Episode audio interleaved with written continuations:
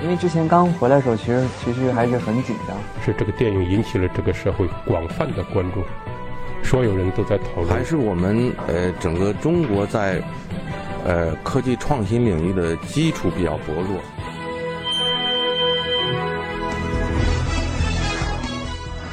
影响有影响力的人，中国新闻周刊。欢迎收听《中国新闻周刊》。本期我们要分享的文章。北大一百二十年时代与传统的精神变革，南渡北归。一九四二年十二月十日，昆明下了一场雪。联大总务长、北大教务长郑天挺与张奚若、钱端升等教授一同商议，向当局申诉，说明昆明的物价情况。郑天挺在当日的日记里记载：这天的雪很大，一片一片的落下来。恍惚间，仿佛身处已经沦陷的故都。自从南渡长沙、西迁昆明，还未遇到过这种情况。郑天挺进入市区，到联大处理学校事务。远处的崇山落了雪，这样的景象也让他想起了北方下雪之后的样子。十天前，郑天挺刚刚收到消息，大女儿已经进入沦陷区的伪北大，成为了西洋文学系的一名学生，这让他很是欣慰。当时他的几个孩子都还留在北平，父亲在西南边陲坚持办学，子女们则在日寇的占领区艰难度日。转眼间离开北平已经五年了。一九三七年夏天，七七事变爆发，故都即将陷落。九月，北京大学奉国民政府教育部命令南迁长沙，与清华大学、南开大学合并组成临时大学，这是西南联大的前身。三校校长组成筹委会主持校务。从师生数量的占比来看，清华大学占据第一位，北大其次，南开最末。而在具体的管理上，校长蒋梦麟大部分时间都不在昆明。虽然引来傅斯年等人的批评，但为清华校长梅贻琦管理西南联大腾出了空间。蒋梦麟在一九四三年给胡适的信里也为自己辩护：“不管者，所以管也。”原本担任北大教务长的郑天挺成为了联大总务长，许多北大教授也直接参与了联大的管理。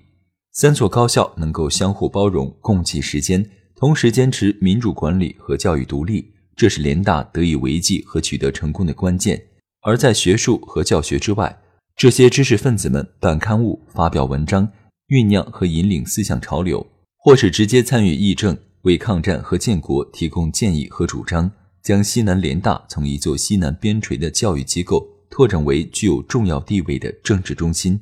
冯友兰在国立西南联合大学纪念碑碑文中曾写道：“联大以其兼容并包之精神，转移社会一时之风气，内树学术自由之规模，外来民主堡垒之称号。”学者谢勇在评价西南联大时也说：“在这所学校。”教授治校、思想自由、学术自由兼容并包，已成为公认的价值标准。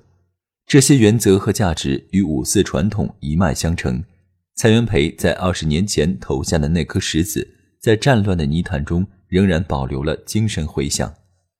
而在西南联大之外，五四传统也进入到政治的领域。一九三九年，与国民党关系密切的三民主义青年团和共产党领导下的。西北青年救国联合会共同规定五月四日为青年节。毛泽东写下了《五四运动》一文，将这场运动形容为资产阶级革命的新阶段，后又将其规定为新民主主义革命的起点。由此，五四运动成为国共双方共同借助的政治资源，借此调动青年群体对于抗战的积极性。但同时，双方也在试图将这场运动纳入到各自的话语系统中。内战时期，人们对五四运动的解读则偏重它的民主内涵。由于北大是五四运动的策源地，对五四精神的阐释和借用影响着人们对于北大精神的理解。特别是在一九四九年之后，五四传统的地位得到了进一步的强调，甚至将新文化运动也收纳进自己的框架之中。北大精神也被重新编码。开花和不开花的年代。一九四八年十二月十七日，准备已久的北大五十周年校庆因为时局的变化而草草收场。校长胡适此前拒绝了国民政府关于学校南迁的提议，却还是在最后一刻登上了南京方面派来的飞机，离开了北平。学校里的大多数教授则对即将发生的变化保持了乐观的心态，选择留下。这几乎成为了北大及其精神传统的一道分水岭。一年之前的九月，胡适还在提议政府应制定争取学术独立十年计划，在第一个五年里办好五所大学，使之成为世界第一等地位；第二个五年里再培植五所大学。在他的这个世界一流大学设想中，首期的五所院校。排在最前面的便是北大，而在五十周年校庆之后，政治和时局早已不同以往，对于大学作用的认识也发生了巨大的转变。一九五二年秋天，教育部在高等学校教师思想改造的基础上，结合苏联模式和延安经验，在全国范围内进行院系调整。北京大学原本拥有六个学院，调整之后仅剩文理两科，社会学和政治学等学科也被撤销。对于北京大学来讲，变迁还体现在空间地理和历史脉络上。作为教会学校，燕京大学被打散并入其他高校，北京大学则取而代之，从城内的沙滩红楼搬至西北郊区的燕园。从此，它不再处于政治中心，而是退向更偏远的区域。北京大学的校庆日原本是十二月十七日，一九四七年五月四日被定为校友返校节。从一九五三年开始。返校节和校庆日合并，五四正式成为北京大学官方叙述的精神原点。一九九八年北大百年校庆的时候，中文系教授陈平原曾在《读书》杂志上刊文，提到生日的确定本来只是考据问题，一旦转化为价值判断，过分追求思想深刻，反而可能出现令人尴尬的局面。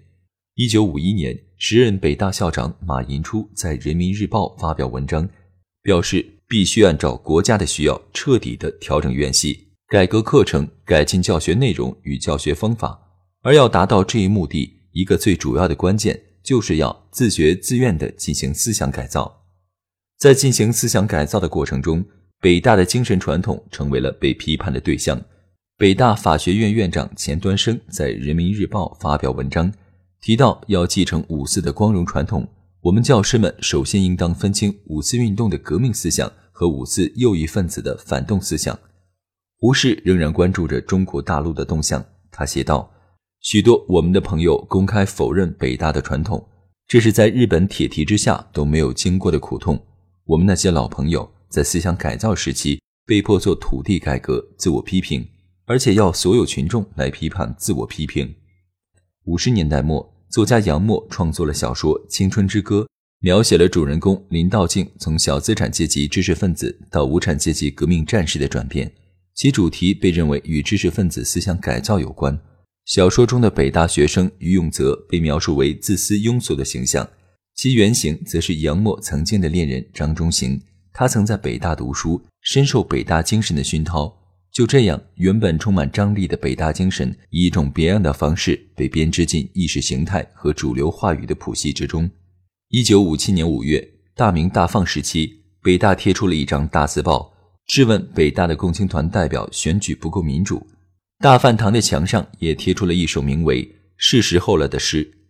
我的诗是一支火炬，烧毁一切人生的藩篱，它的光芒无法遮拦，因为它的火种来自五四。很快，一些学生尝试办刊物，叫做《广场》，提出要对过去习以为常的价值和结论进行重新评估。这与新文化运动时期的价值重估遥相呼应。但反右开始后，北大成为了重灾区，连很多学生也被划为右派。是时候了，作者之一沈泽宜不得不做了“我向人民请罪”的发言。学者严家言那时候刚刚成为中文系副博士研究生。原本躲在图书馆读书，但进入五月下旬就不一样了，卷进浪涛里了。他对中国新闻周刊回忆道：“后来，中文系教授谢冕和费振刚合作编写了一本中文系五十五级的纪念书籍，把那段夹杂着光亮和灰暗的时期称作‘开花或不开花的年代’。一九六六年，文革开始了，北大成为了这场动乱的前哨。毛泽东为这所院校题字‘新北大’。”很快，北京大学被文革席卷，北大一贯敢为人先的作风终于走向了它的反面。那段动荡的时期让严家言难以忘怀。文革开始的时候，他被批斗，要求靠边站，后来被安排在圆明园和北大附小，与黑帮爪牙一起劳动。政治的风雨让所有人无从躲闪，但还是有人在时代的震荡中找到了自己的原地。陈平原后来听导师王瑶说起时，文革时期，北大中文系教授、古文字学家裘锡圭依然在想办法坚持做学术，白天去武器干校劳动，晚上做古文字研究。只不过这样的例子并不多见。文革结束之后，教学秩序尚且可以短时间内恢复。但精神传统层面的破坏与失落是无法估量的。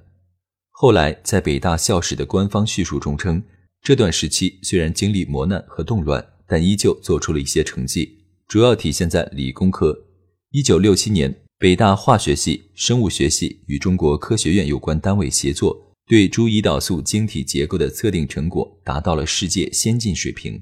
一九七三年，北京大学电子仪器厂合作研制出中国第一台每秒运算一百万次的集成电路电子计算机。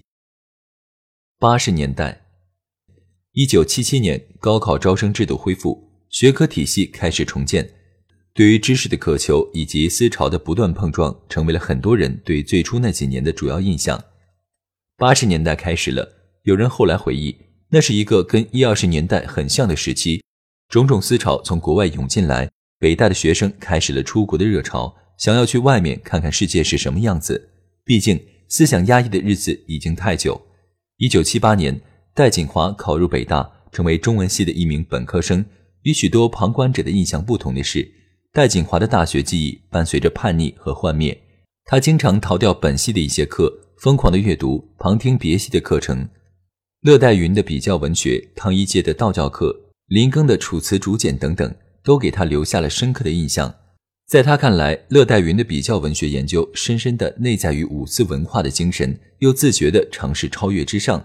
我从来不觉得我们有一个黄金时代，或者是黄金时代失落了。我不觉得是这样。在每个时代，我们面对不同的挑战，面对不同的困难和迷惑。然后，北大或者我身边的这些老师，我觉得每一次他们都在用自己的方式去回应。戴锦华对中国新闻周刊说：“相比之下，我们是从造反有理的文化当中走出来的，渴望建立新的知识谱系和文化秩序，渴望社会再度秩序化和学术的规范化。很快，学科体系重新回到正常的轨道上来。一九八二年，北大率先恢复政治学、宗教学和社会学等人文学科。一九八五年，北大成立经济学院，恢复了院系科的架构。与此同时，经济管理系成立。”这是光华管理学院的前身。一九八四年，陈平原进入北京大学，作为中文系第一批招收的两名博士研究生之一，成为了著名学者王瑶的学生。对于时代的情绪，陈平原有着直观的感受。八十年代以前太不堪了，起点太低，所以大家会有一个比较好的感觉。但是八十年代中期以后，大家期待越来越高，社会不能够满足这种期待，学生们也会有自己的痛苦。他对中国新闻周刊这样说道：“陈平原记得，当时博士制度刚刚确立，没有那么多规矩和外界的诱惑，导师和学生之间的关系类似于师傅和徒弟，相互之间的关系很密切，不只是学术上的交流，导师也会针对学生的性情给出针对性的建议。”一九八五年，二十世纪中国文学三人谈的面试，给陈平原带来了不小的学术声誉和关注度。有朋友邀请陈平原去湖南开会，但是王瑶建议陈平原沉下心来，好好读书，以后有的是机会。人在某种特定的状况下会不太清醒，当老师的责任就是在学生不太清醒的时候给他一个警示。陈平原对中国新闻周刊说：“没有围墙的校园，在陈平原的印象里，八十年代最优秀的文科学生会选择北大中文系，但是到了九十年代，情况开始转变。”优秀的学生开始流向经济学院、光华管理学院和法学院，这是学校内部的一个现象，却多少反映出整体社会环境的变化。一九九一年，徐秋汉进入北大社会学系，见证了时代的转型和风气的转变。他是北大地下校歌《未名湖是个海洋》的作者，罗大佑、黄沾和崔健的作品陪伴他度过了高中和大学。那些愤怒和疑问曾让他心有戚戚。校园里的草坪文化则给了他许多难忘的记忆。临近毕业，徐旧汉听闻北京市出台了一项政策，要求当年毕业留京的高校学生交纳城市增容费，这让他觉得很是气愤，感觉像是对待垃圾一样。为此，他创作了歌曲《长夹》：“长夹归来乎？士可杀不可辱。从今后对酒当歌，乐得逍遥回故乡。”硬朗的歌词与慷慨的曲调，呈现出现实困境中的文人风范。那时候，校园民谣开始流行，唱片公司找上门来，徐秋汉便创作了音乐合集《没有围墙的校园》。因为拒绝迎合商业和市场，歌曲中很少有改善的姿态和风花雪月的情调，最终没有引起多少反响。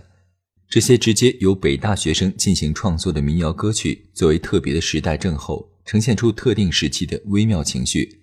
巴特尔在歌曲《回乡偶书》中描述社会的变化。越穿越潮的牛仔裤是紧绷在大腿上。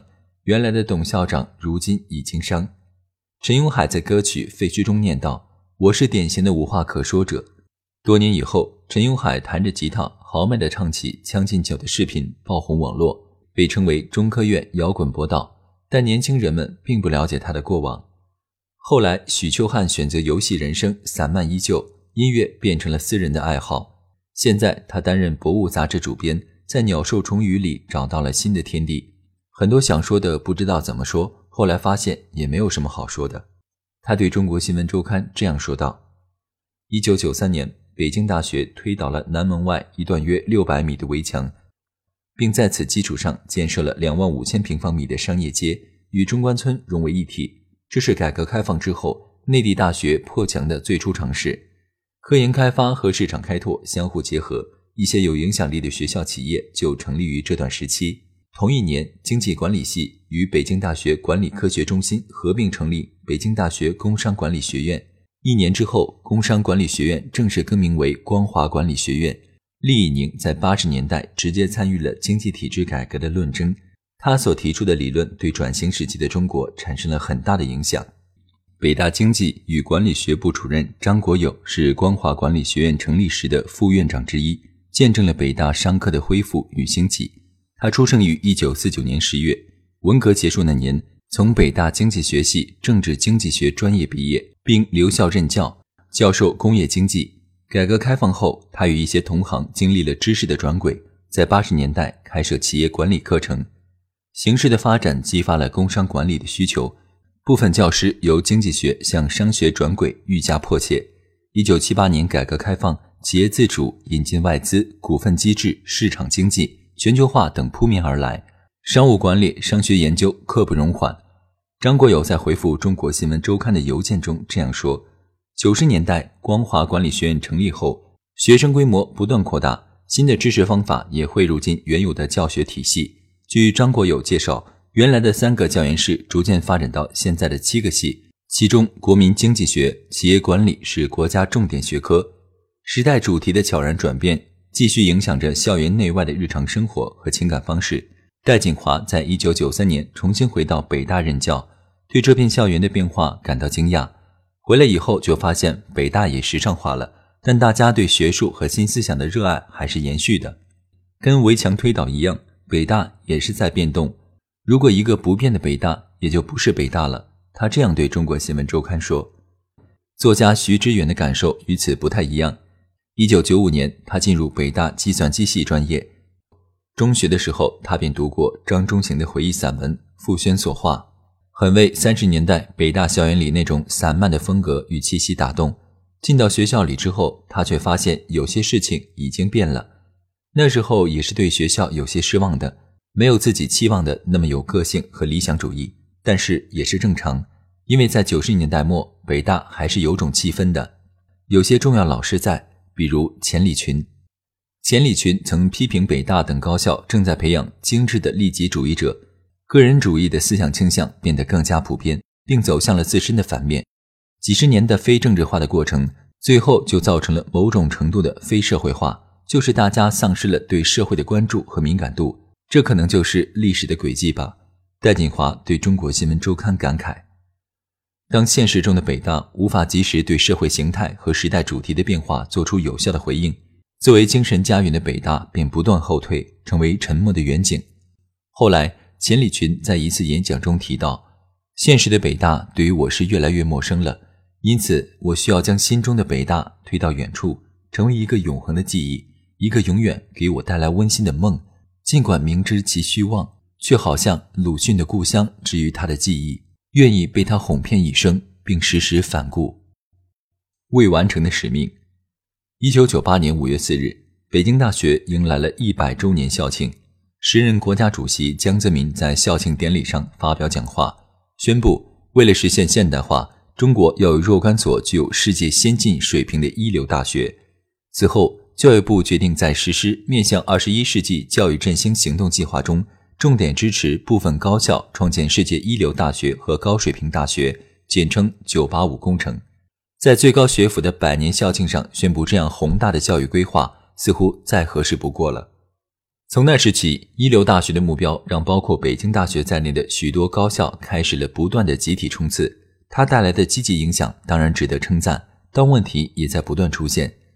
曾经困扰过那些北大先驱的命题，在当下仍然成立，那就是如何面对西方，确定自我的道路，又如何接续传统，回应当下。新世纪伊始。北大加大了体制改革的力度。二零零三年十二月，第一批入选“九八五”工程的名单公布。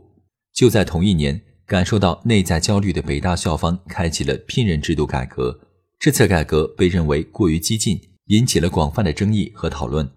学者甘阳提出质疑，认为北大的人事改革过于看重西方教育背景，是文化不自信的体现。二零一四年，燕京学堂计划同样引起广泛的关注。这是一项为中国国内和国外的学生开设的一年制中国学硕士学位项目。时任英语系主任高峰峰公开撰文，将这个项目称作“校中校，有碍教育公平”，并对所谓“中国学”提出质疑。另一位教授则将这项计划归因于北大近年来对于国际化的刻意追求。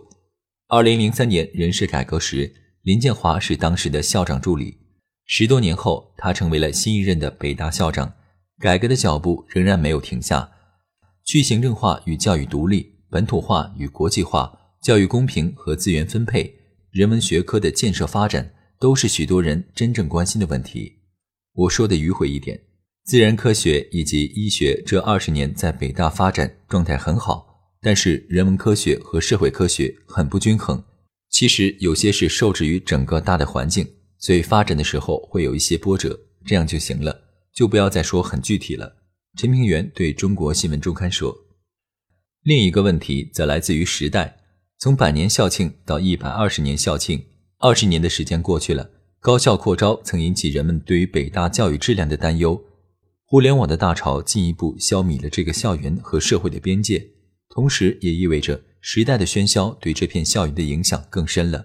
但沉得住气的人一直都在。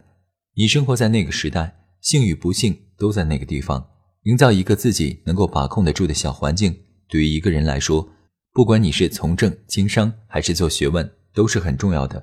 陈平原对中国新闻周刊说：“青年数学家许晨阳的办公室位于未名湖北岸的一座仿古式庭院中，国际数学研究中心就坐落在这里。不远处便是如织的游客，庭院却显得幽深。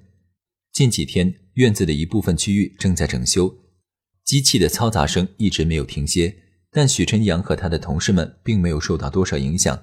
在此前的一次报道中，这里被形容为“数学国”。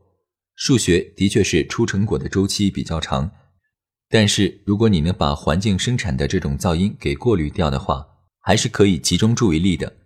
当然，这也不是很容易的过程。许晨阳对中国新闻周刊说道：“办公室里有些杂乱，黑板上可以看到一些数学公式和符号。”那是常人无法进入的隐秘地带。许晨阳在一九九九年进入北大数学系学习，后来赴美留学。二零一三年，他回到北大，加入硕士导师田刚所在的北大国际数学研究中心。近年来，许晨阳在基础数学的核心领域取得了一系列的成果，得到了国际学界的认可和社会大众的关注。值得一提的是，一九九九级和两千级的北大数学系培养出了多位顶尖的青年数学家。